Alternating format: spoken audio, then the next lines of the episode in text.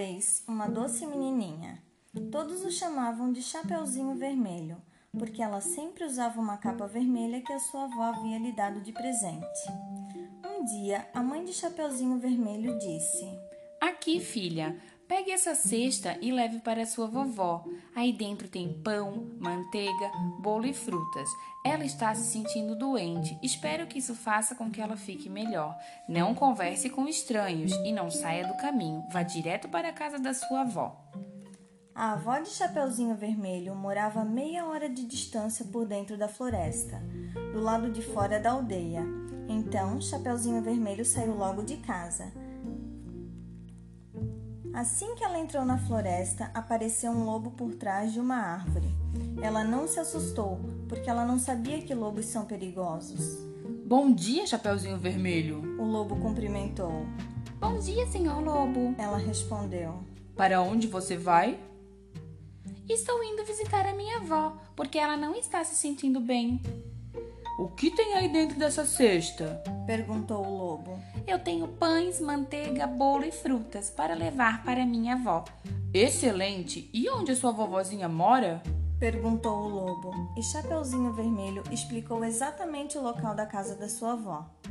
Eles andaram juntos por um tempo, aí o lobo falou: Olha, que lindas flores temos aqui. Por que você não pega alguma delas para sua vovó? Ela olhou em volta e viu todas as, aquelas flores lindas. Chapeuzinho Vermelho achou que sua vovó ficaria muito feliz em ganhar flores, e mesmo depois do conselho de sua mãe, saiu do caminho para colhê-las. Chapeuzinho Vermelho foi para dentro da floresta densa para colher as flores, e o lobo foi direto para a casa da vovó. Ele bateu na porta e escutou uma voz lá de dentro. Quem é? Sou eu, Chapeuzinho Vermelho. Eu trouxe pão, manteiga, bolo e frutas, disse o lobo disfarçando a voz. Ah, que gentileza! Empurre bem a porta para entrar. Eu não tenho forças para abrir. O lobo entrou na casa, foi até a cama da velhinha e prendeu no armário para comer mais tarde. Aí ele vestiu as roupas dela e deitou na cama. Quando o Chapeuzinho Vermelho chegou na casa de sua avó, ela percebeu que a porta estava aberta. Ela entrou e foi até o quarto. Normalmente ela se sentia muito feliz na casa de sua avó, mas naquele dia havia algo estranho. Bom dia! disse Chapeuzinho Vermelho, mas ninguém respondeu.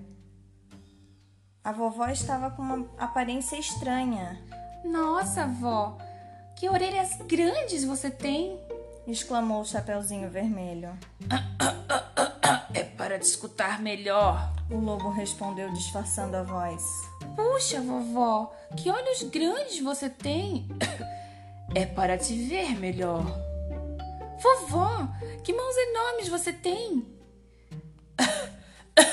É para te tocar melhor. O lobo disse. Uau, vovó, que boca enorme você tem! exclamou o Chapeuzinho Vermelho. É para te comer melhor! O lobo gritou, pulou fora da cama e começou a perseguir a Chapeuzinho Vermelho pela floresta. Um caçador que estava passando por perto escutou a gritaria e correu para ajudar. Assim que viu que era o lobo, ele pensou: Finalmente o encontrei. O caçador estava atrás desse lobo há muito tempo.